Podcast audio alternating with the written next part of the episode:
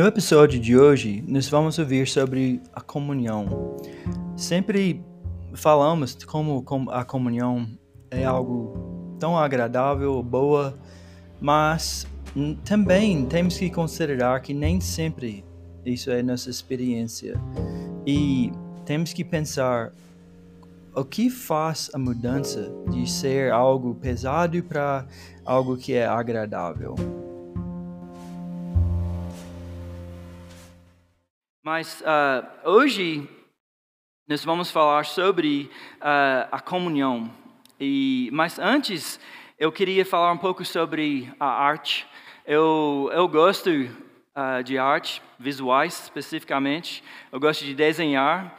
E é, é sempre bom visitar um museu quando você pode ver as grandes obras. Né? Nos, a minha família, nós fomos para Washington, D.C., alguns anos atrás, e passamos pelos museus, e eu gosto muito de retrato mesmo, de, de pessoas. E alguma coisa, uh, com certeza eu não inventei isso, mas alguma coisa que eu penso muito quando eu estou olhando uma, uh, um trabalho bonito, é que eu fico admirado que algo que é tão bonito, que parece que sempre existiu.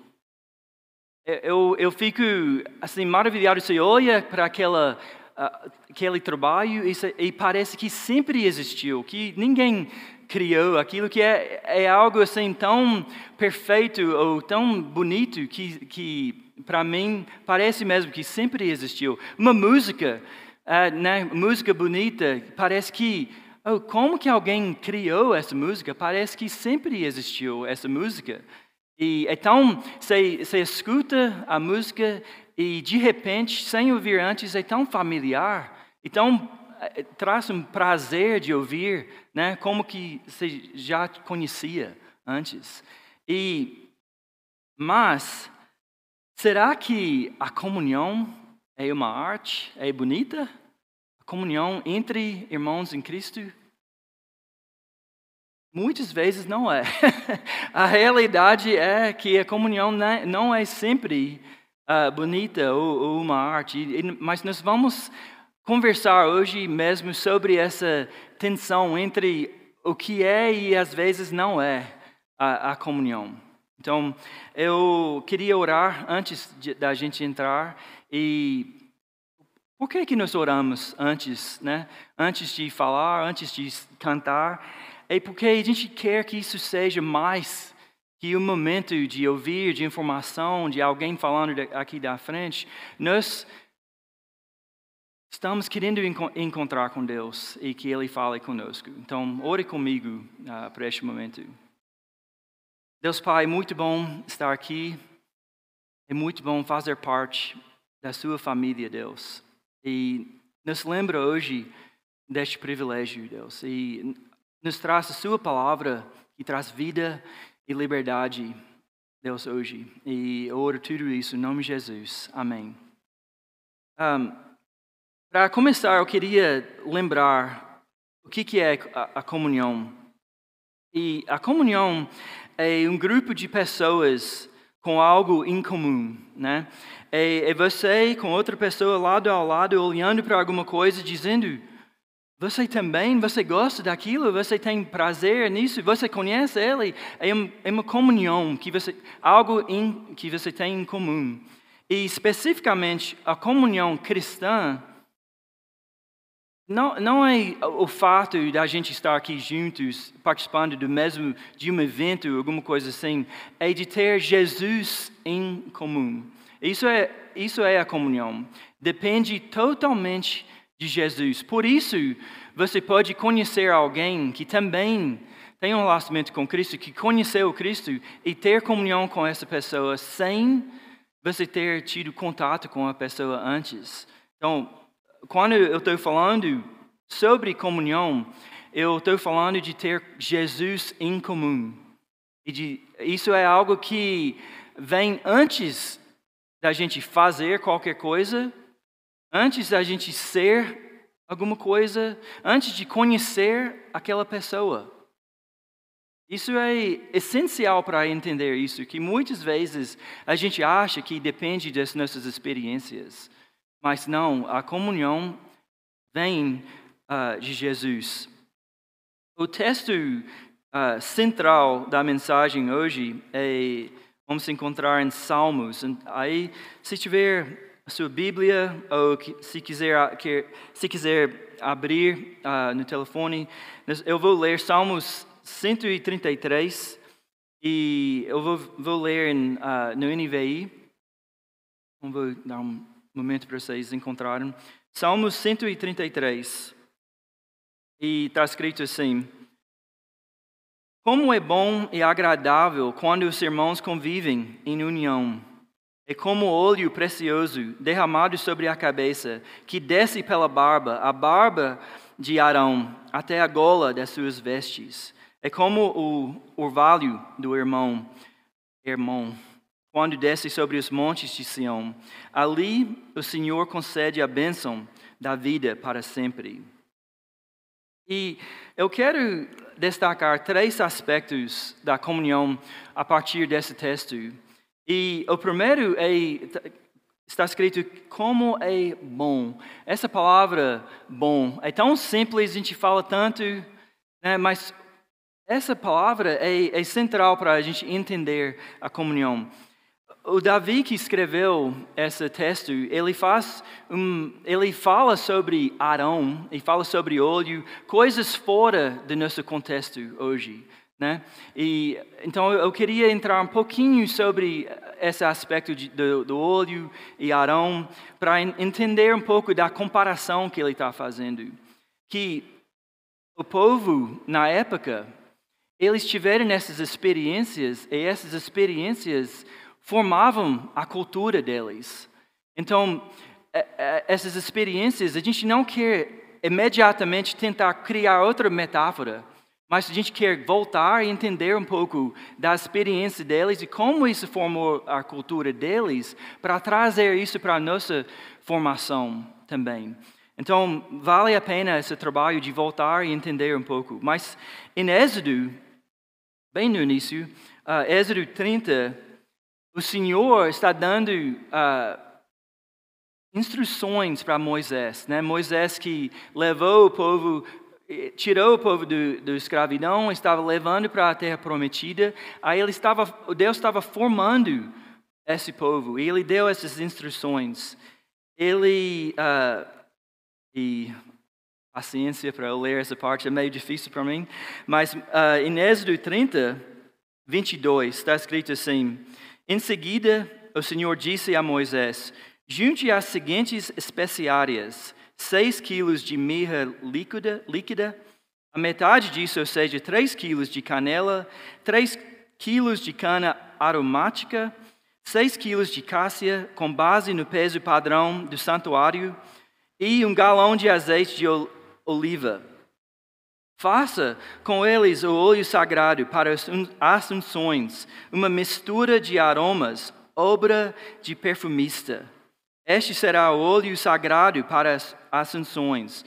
E pulando um pouco para o versículo 30, unja Arão e seus filhos e consagre-os para que me sirvam como sacerdotes.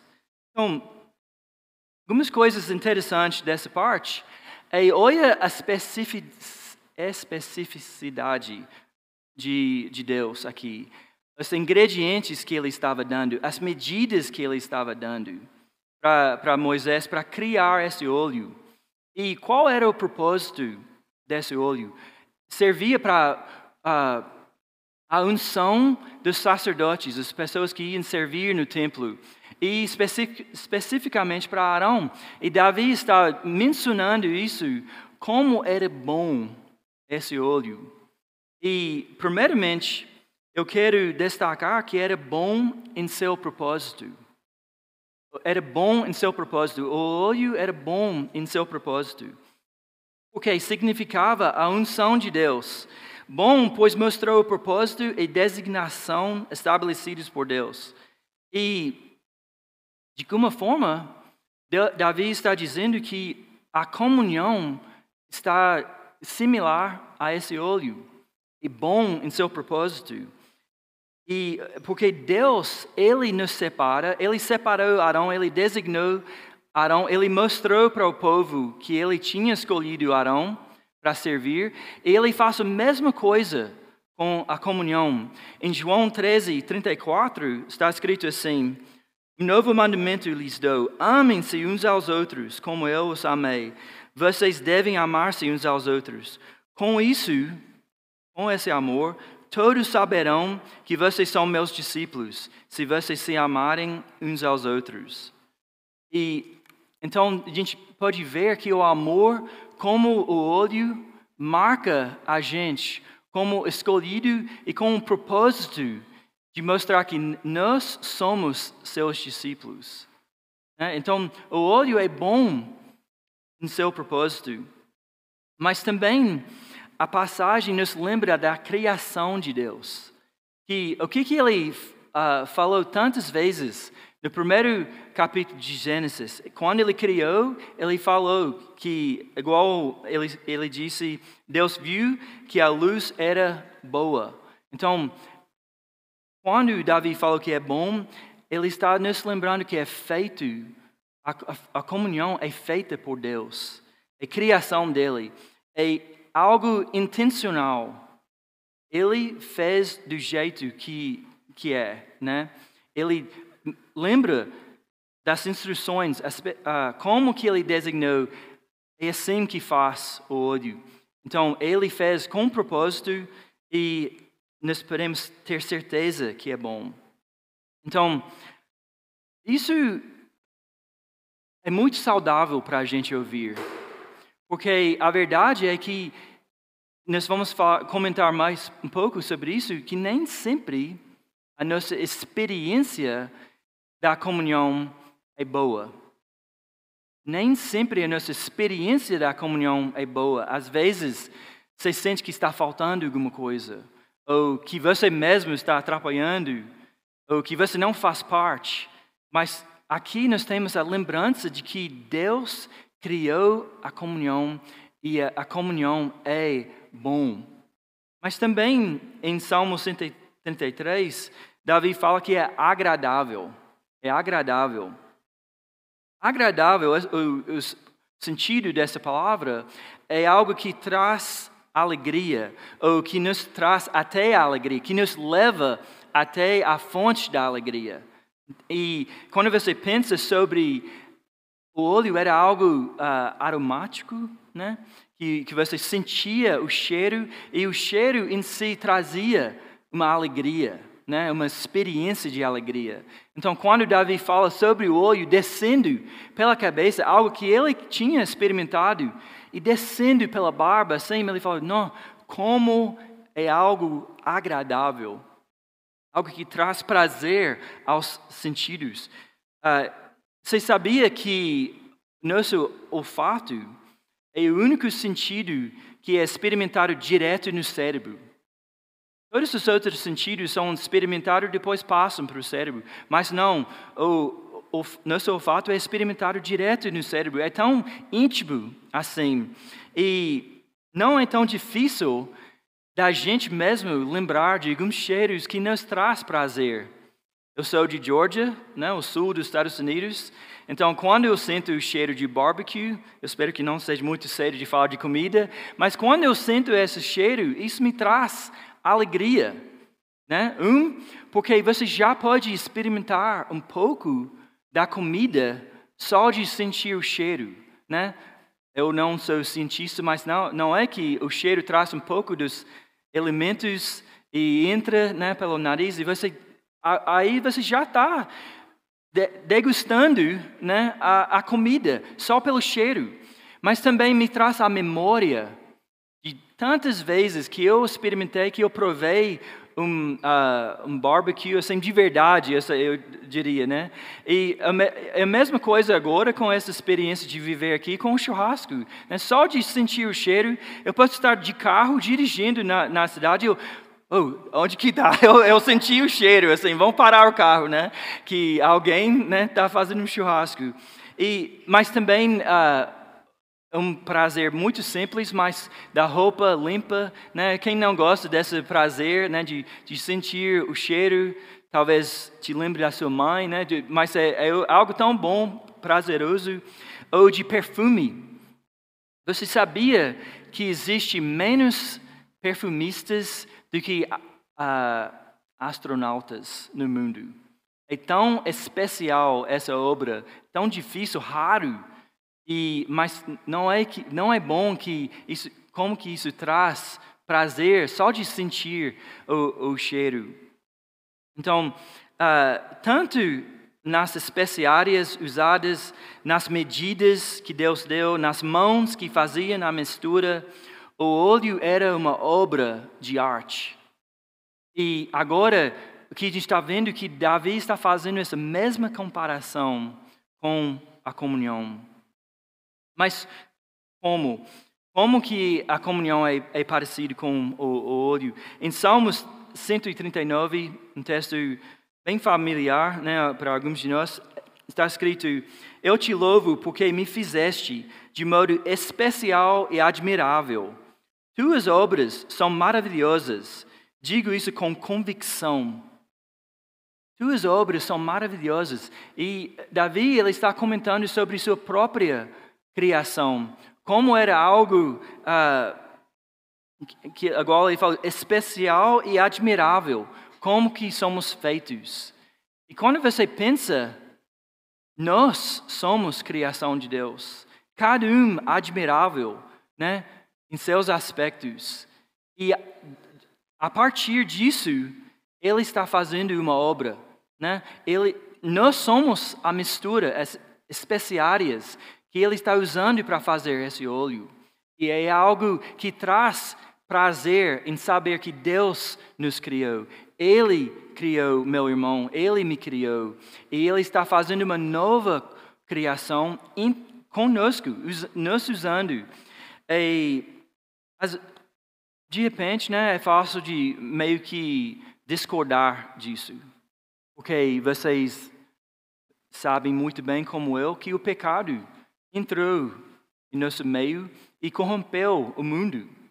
Mas a gente, uh, o Paulo nos lembrou em Efésios 2:10 que eles, eles, ele falou assim: porque somos criação de Deus, realizada em Cristo Jesus para fazermos boas obras e as quais Deus preparou antes para nós as praticarmos. Então, agora, como corpo, também somos criação, feito em Cristo. Então, nós temos as mesmas qualidades da criação do humano, agora como corpo. E em Romanos 12, está escrito assim: Portanto, irmãos, rogo-lhes pelas misericórdias de Deus que se ofereçam em sacrifício vivo, santo e agradável a Deus. Interessante que ele usa essa mesma ideia de agradável de novo, mas ele relaciona isso como sacrifício que traz o prazer. Então, não é, é uma experiência que nós temos, é algo agradável, mas leva um sacrifício entre nós. Existe um, uh, um processo de chegar ao, ao que é agradável. Né? Numa uh, comentário da Bíblia que eu li, uh, chama Gill's Exposition, eu não sei qual é a tradução, mas está escrito assim: a obra da graça sobre a alma parece altamente projetada, que como poema, um poema, como a palavra pode ser traduzida em Efésios 2:10, é uma obra muito curiosa. Deixa eu tentar explicar o que eu entendi aqui. É que quando ele está dizendo em Efésios 2,10, somos criação de Deus, essa palavra é a mesma palavra onde nós tiramos uh, a palavra de poema. Então, é mesmo uma criação, é uma obra, obrigado, obra de arte que Deus está fazendo e que envolve algo que é altamente projetada, como o óleo era. E é feito o óleo é feito nas mãos das perfumistas que eram altamente capacitadas, tanto em habilidade quanto pelo espírito, para fazer aquele trabalho. Então, ele está fazendo uma boa obra que é agradável entre, entre nós. Mas também é um privilégio. A comunhão é um privilégio. Uh, alguns de nós, nós temos um projeto aqui esse ano de uh, formar alguns grupos pequenos entre nós, e alguns de nós estamos lendo esse livro uh, que chama Vida em Comunhão, escrito por um teólogo alemão, Dietrich Bonhoeffer. Que o Bonhoeffer ele estava na Alemanha quando o Hitler estava no controle lá, e ele até foi assassinado por resistir ao que ele estava fazendo, e ele estava comentando sobre sua experiência de comunhão. Então, mesmo sendo pequeno, eu, li várias vezes o primeiro capítulo tentando entender por causa da profundidade, mas eu, eu acho interessante e imaginando a experiência dele, o que ele comentou.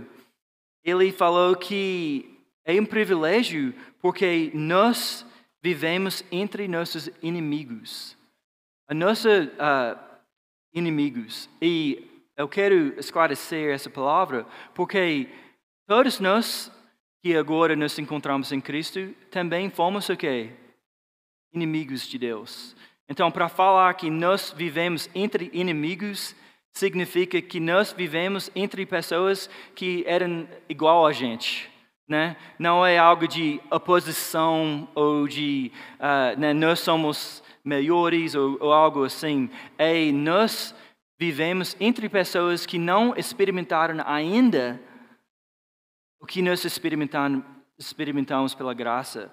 E mas por causa disso, um, ele escreveu assim: pela vontade de Deus, a, cristã, a cristandade é um povo disperso disperso como semente entre todos os reinos da terra. Esse, de fato, reflete nossa missão e como o mundo é corrompido. Se não fosse assim, se Jesus não tivesse ido aos seus inimigos, quem teria se salvo? Isso foi dito, essa última parte, por um outro teólogo, ah, uma figura central na reforma, Martim Lutero. Ele disse: Quem teria sido salvo? Mas o que eu quero, uh, eu quero chamar a atenção que nós, nossa experiência de comunhão é um privilégio. Pensa, se você fosse pensar, pensa na experiência abrangente do cristão. Tem cristão que experimenta a comunhão dentro da sua casa, todos os dias. Eu tenho esse privilégio. Eu e a Amy, a minha mulher, a gente experimenta comunhão todos os dias juntos. Mas do outro lado, tem cristão que está preso, está dentro da prisão, sem a experiência comum de, de, da, da comunhão. Eu conheci um estudante, eu era bibliotecário uh, numa faculdade nos Estados Unidos, e onde eu trabalhava era. Uh, qualquer um poderia, poderia entrar e estudar. Só que você tinha que passar para ganhar crédito, fazer aula para ganhar crédito depois. Faz sentido? Então, teve gente que chegava sem capacidade de ler e tinha que começar daí e depois, né, passar para as próximas aulas, né? E eu conheci um senhor lá de uh, ah, 60 e poucos anos e ele uh, tinha uma vida bem uh, difícil, só que ele tinha tornado cristão. Mas logo depois ele ficou preso. Aí eu fui visitar ele, ele me pediu para levar uma Bíblia para ele, eu fui ver ele e ele teve aquele momento comigo. Mas foi só isso, um momento de, de comunhão, mas foi precioso para ele. Eu, parecia que eu estava vivendo em outro tempo, que ele me escrevia cartas, assim, meu, assim, no momento de receber só mensagem, e-mail, ele me mandando cartas, pedindo uma visita, mas Facilmente a gente consegue. Não, facilmente não. A gente pode esforçar um pouco para entender um pouco daquilo que ele experimentou. Como era. Aquele momento era precioso para ele. De, é um privilégio, gente, que nós temos de experimentar a comunhão.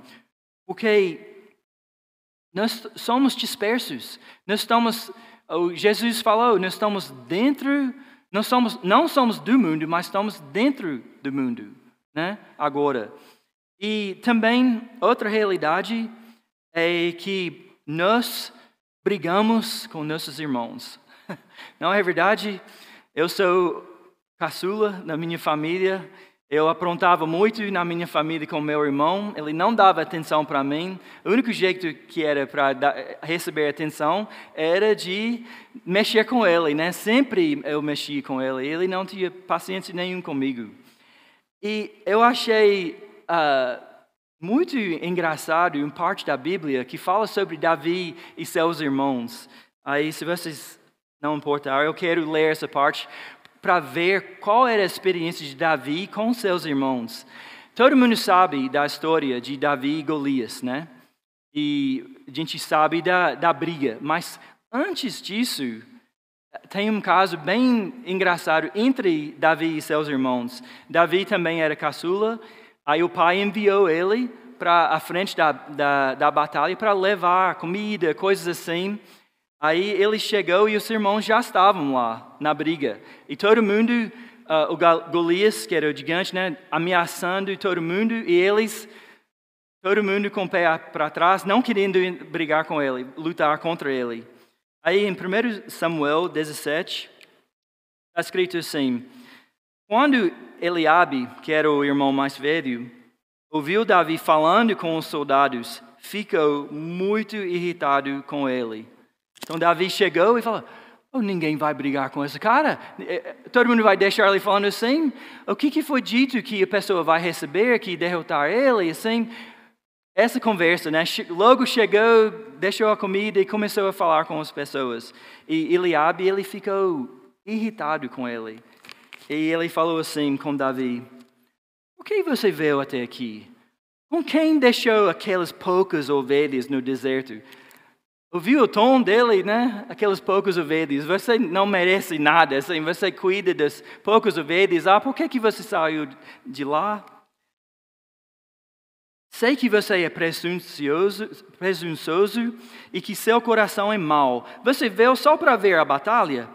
E disse Davi: O que fez agora? Será que não posso nem mesmo conversar? Igual o irmão né, mais, mais uh, novo, né, conversando com ele. Então, Davi mesmo experimentou essa falta de comunhão. E nós temos essa experiência. Nós mesmo ficamos, experimentamos frustração, experimentamos uh, a falta de paciência. Quem, quem não Chega para mim depois me fala o seu segredo, né? Porque é a nossa realidade. Mas, então nós podemos ver que é um privilégio porque vivemos entre inimigos e também nossa humanidade não permite que experimentamos de forma automática e plena. Experimentamos esse limite. E, mas, uh, tem mais uma razão, e eh, depois eu vou trazer as boas notícias. Mas outra questão é que as pessoas se confundem pensando que a comunhão, de novo citando Bonhoeffer, é um ideal que realizamos e não uma realidade divina da qual participamos. Isso eu tive que ler várias vezes, igual eu falei. Eu eu estou falando, eu vou, eu estou sentado junto com vocês agora, falando comigo mesmo. Eu entro com um ideal na minha cabeça de, da comunhão e pensando que é algo que eu tenho que realizar. Eu quero que seja assim, é para ser assim, eu tenho que trabalhar para que seja assim. Então eu chego com esse ideal na minha cabeça e eu fico frustrado com isso. Mas aqui ele está dizendo que é, é uma realidade qual participamos. E qual que é a diferença? Ele continua, uh, ele escreve assim: age a pessoa, eu chegando, age como se precisasse criar primeiro a comunhão cristã. Como se, eu, se seu, o meu ideal fosse unir as pessoas. Então, que eu tenho que criar isso. Assim, primeiro, ela se torna acusadora de irmãos, eu torno acusar, acusando os outros para não cumprir o que eu esperava. Depois, acusador de Deus, porque Ele me colocou aqui. E por fim, acusadora desesperada de si mesma. Que eu depois olho para mim mesmo como eu, eu não encaixo aqui, né? Não, nós entramos na comunhão com outros uh, seguidores de Cristo, colocando exigências, mas com gratidão e como agraciados. Uh, não, desculpa, eu li errado. Nós entramos na comunhão com, com os outros colocando exigências, mas com gratidão e como agraciados, porque Deus já colocou o único fundamento de nossa comunhão. Deixa eu tentar explicar. Nós chegamos com exigências em vez de gratidão. Né? Nós chegamos com essa cobrança em vez de como alguém recebendo a graça de Deus. Então, eu quero mesmo pensar como tornar nossa experiência de algo bom e agradável, que seja um privilégio, e o caminho é a gratidão. Então, a gratidão nos lembra a comunhão é criada por Deus, é bom. E agora nós temos um mediador entre nós e Deus, e entre nós e nossos irmãos, é agradável. E terceiro, esperamos pelo Senhor e confiamos no Senhor. Ele importa conosco, Ele nos forma. Nós confiamos na obra dele em nossos irmãos. Então, nós estamos em formação. Ah, eu quero pular um pouco aqui porque ah, para falar sobre sobre isso. Que pensa de novo no olho. Eu não sou uh, perito no, no, processo, mas pensa no processo de, de criar o azeite, né? O componente principal. Olha o tanto de processo que leva para chegar até o azeite, né? Que plantar sementes, colher, depois você tem que esmagar, depois você tem que uh, decantar a palavra, né, que, onde permite que o cheiro chegue ao ponto máximo e, e depois você cria o azeite, né? Não, bem carente a minha explicação, mas é algo assim, né? O processo é, é, é grande. E isso era só um elemento entre as outras especiarias para criar aquele óleo. Então, é um processo grande que nós experimentamos, mas eu chego na comunhão com a exigência que seja óleo hoje, né? E eu não aprecio o processo de, do momento que eu estou vendo, a graça que eu estou vendo hoje. Então, uh, nós, a gratidão seria de eu chegar e pensar, oh, eu estou experimentando a, a comunhão pela fé. Talvez não pela experiência, mas pela fé. Mas, ao mesmo tempo, como eu estava falando sobre o, o barbecue, né? o antigosto, você está experimentando, igual eu falei, pelo cheiro, um pouco da comida já. E é assim na comunhão. Tem um prazer no processo nós podemos experimentar um pouco da comunhão já deste lado. Já e ainda não em, em, em pleno, né? em, em cheio. E como? Eu, uh, em grande parte disso é de experimentar o Evangelho. O que é o Evangelho? são as boas novas que éramos inimigos de Deus e pelo amor de Deus, pela cruz, Jesus sofreu o meu lugar para que eu pudesse ter um relacionamento com Deus. Então, eu recebi perdão de Deus.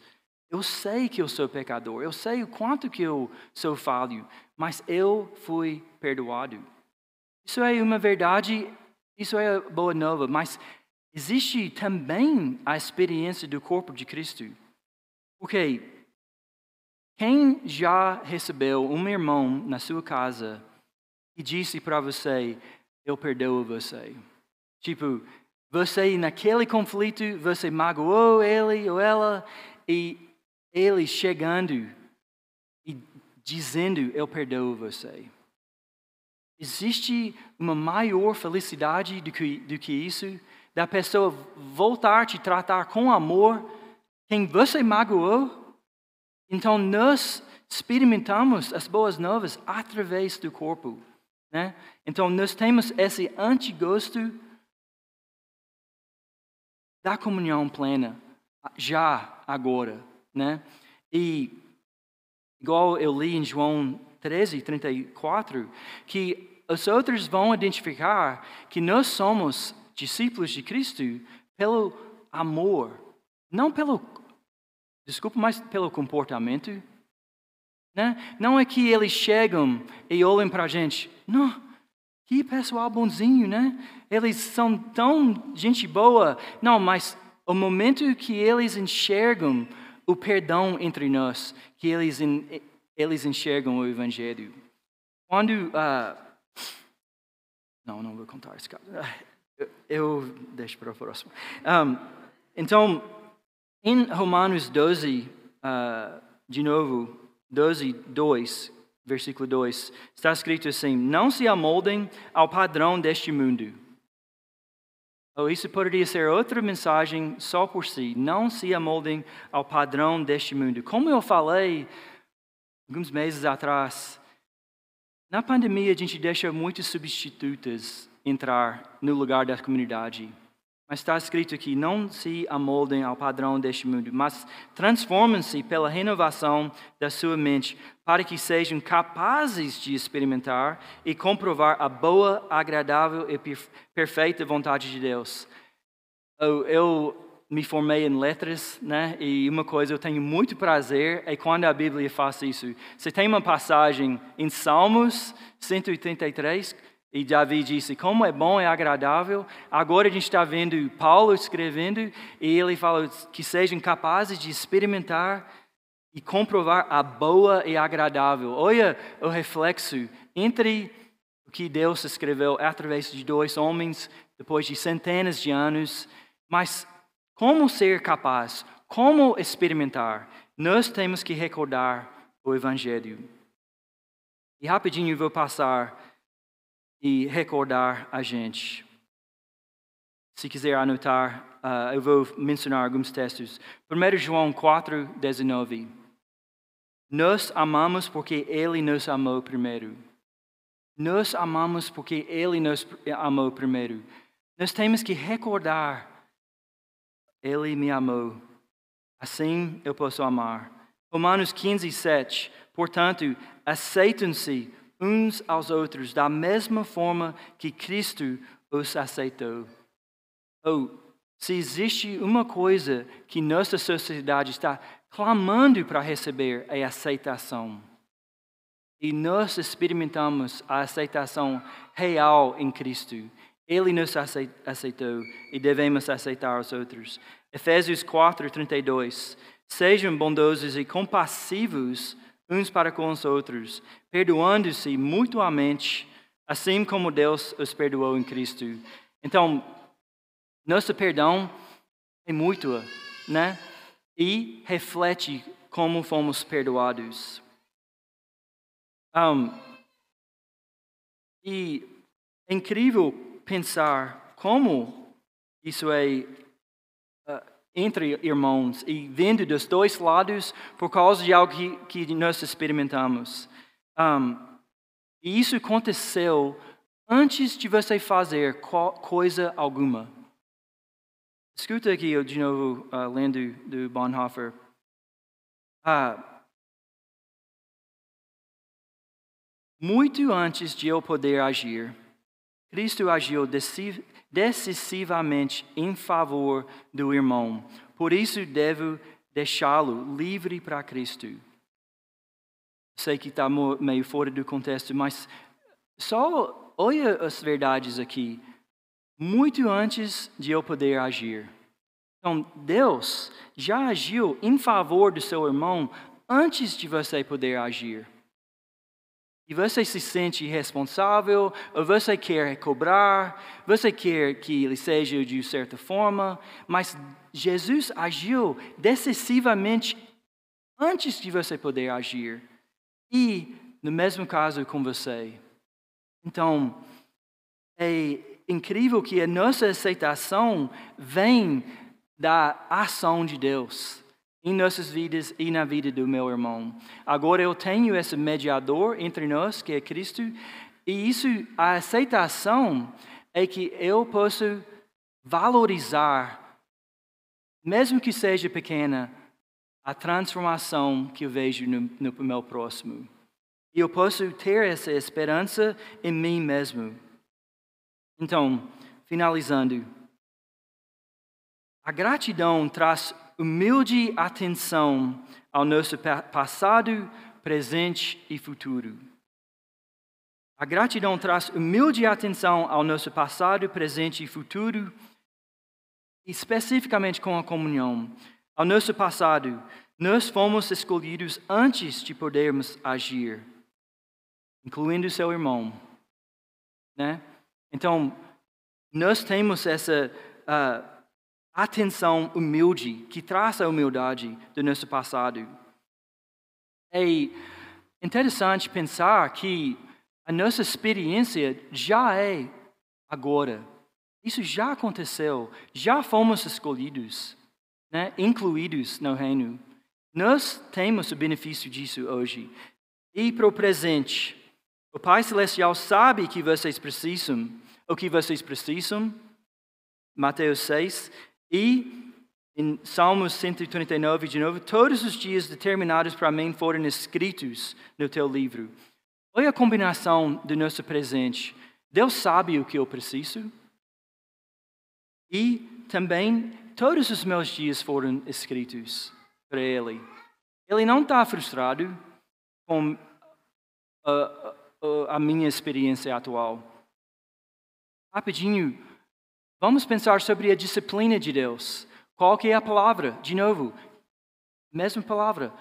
No momento não é agradável. Então, a comunhão é agradável, mas o processo às vezes não é agradável, né? Que o jeito que Deus está no processo com você, Hebreus 12, se quiser olhar depois, no momento qualquer disciplina não é agradável, mas a gente pode saber pensar no nosso passado, que nós fomos escolhidos. Ele faz para o nosso bem. O futuro é para o nosso bem. E temos, até no arrependimento, caso para a alegria. E nosso arrependimento reflete que nós fomos escolhidos. E humilde atenção ao futuro. Qual é nosso glorioso futuro? Nosso glorioso futuro é para ser como Ele é. Em 1 João 3, bem no final, eu devia ter tomado um pouco mais cuidado em comprar uma Bíblia. Eu não enxergo nada dessa Bíblia, é tão pequena a letra. Uh, vejam que grande amor o Pai nos tem concedido, a ponto de sermos chamados filhos de Deus. E de fato somos filhos de Deus. Por essa razão, o mundo não nos conhece porque não o conheceu. Amados, agora somos filhos de Deus, mas ainda não se manifestou o que haveremos de ser. Sabemos que quando ele se manifestar, seremos semelhantes a ele, porque haveremos de vê-lo como ele é. Como ele é. Uh, em inglês, esse texto. Um, não, um branco aqui, eu esqueci o inglês agora. Uh, how I, think it's how great is this love that He has poured on, lavished on us é a palavra. Então essa é ideia de conceder, esse é o amor é o mesmo, quase o mesmo sentido de, de, de, de jogar olho pela cabeça. Então, o, o, amor que ele jogou por cima de nós está derramando por quê? Por, por causa de tanta quantidade que está descendo pela barba, né?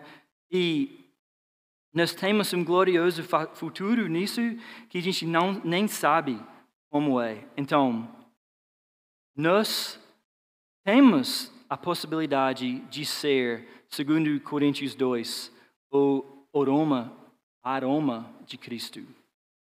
Nós temos essa possibilidade, mas isso vai depender da gente viver com gratidão. Gratidão da graça de Deus na minha vida e gratidão no outro. E vai exigir um compromisso de ser, palavras do Bonhoeffer de novo, portador e proclamador da palavra. Não basta você tentar viver sua vida sozinha. Você precisa, além de saber a verdade, ouvir a verdade.